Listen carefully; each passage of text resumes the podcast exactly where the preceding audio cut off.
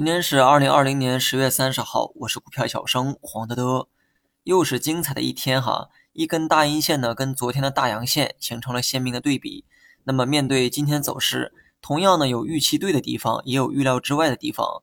首先呢，两天过去，大盘两天内的节奏啊，的确是冲高回落，而意料之外的地方呢，就是今天的跌幅，跌幅呢很大哈。盘中 A 五零期指和美股期指啊，都出现了大幅度的跳水。这个很可能是有什么利空的原因，而且这个利空啊，很可能是在外围市场。那么我每天的股评呢，三点半左右啊就写完了。盘后呢，如果有什么消息，你们呢也可以在评论区啊发出来分享一下。如果是利空导致的这个暴跌，首先呢要判断利空的性质。如果利空影响国内的市场，那么短期呢大盘必然要受影响。但如果只是针对外围市场，那么 A 股的跳水啊，只是情绪上的一个配合。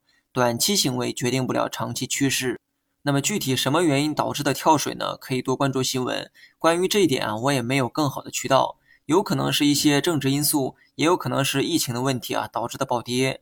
最后呢，说一下大盘，可能是受到利空的影响，那么今天调整幅度呢远超预期，操作上还是保持谨慎的一个态度。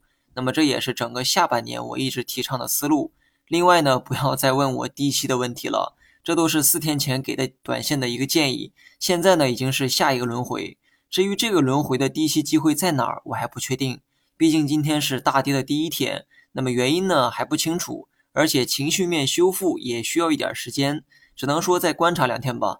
单看目前的图形呢，显然是很难看，而且大洋彼岸那边啊马上就要大选了，所以啊大选之前呢，我建议大家还是保持观望，因为这期间呢就算是有反弹且能跟上节奏。